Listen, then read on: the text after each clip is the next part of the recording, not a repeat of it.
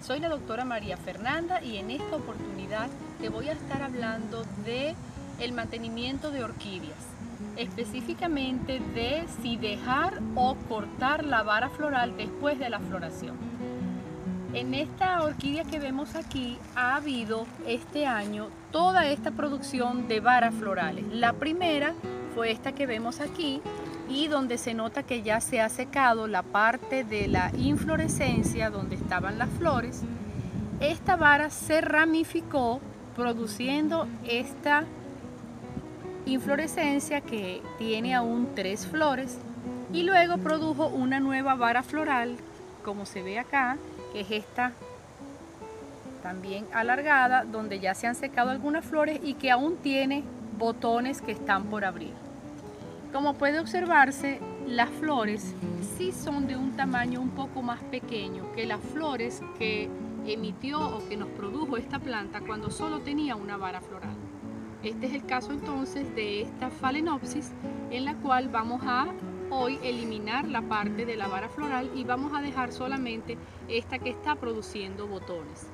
Como puede observarse durante la floración hay hojas que se secan y la planta actualmente tiene solamente dos hojas.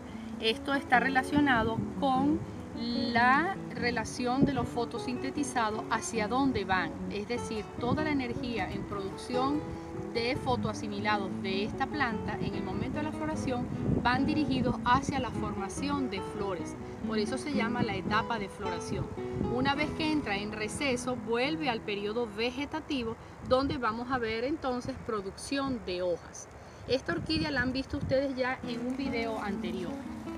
La segunda orquídea que siempre han estado viendo en mis videos es esta que está acá, donde la primera vara floral fue esta.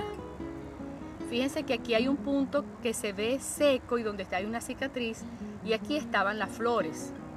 Sin embargo, esta primera vara produjo una ramificación, me dio flores y todavía tiene acá algunos botoncitos. Inclusive en este nudo a ver si se podría apreciar, aún tiene acá que quiere también crecer una nueva ramificación. Luego de esa vara floral se produjo una segunda vara floral que me dio todas estas, en estos nudos, todas estas flores que están acá y que ahora tiene por acá algunos botones florales. Aún así volvió a ramificar y fíjense que tiene botones florales en esta área de acá. Si vemos el aspecto de la parte vegetativa, en realidad tengo que agregarle, hoy tengo que regarla, pero al igual que la que vimos anteriormente, fíjense que hay pérdida de hojas. Aquí podemos ver, esta la vamos a sacar hoy porque ya está seca. Y vamos entonces a proceder a regar la planta y a reubicar. He dejado estas plantas crecer de manera natural sin podarlas, sin cortar las varas florales. La decisión de dejar o no las varas florales depende de cada uno de ustedes. Lo que nos permite dejarlas de manera natural es tener flores durante casi todo el año en la misma planta.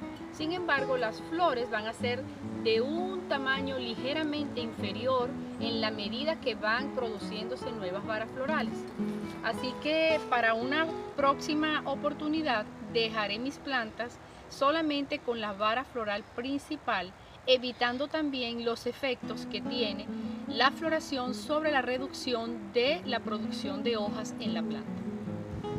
Mi correo de contacto es la doctora de las plantas. Si no te has suscrito a mi canal, hazlo ya. Te espero en una próxima oportunidad. Chao.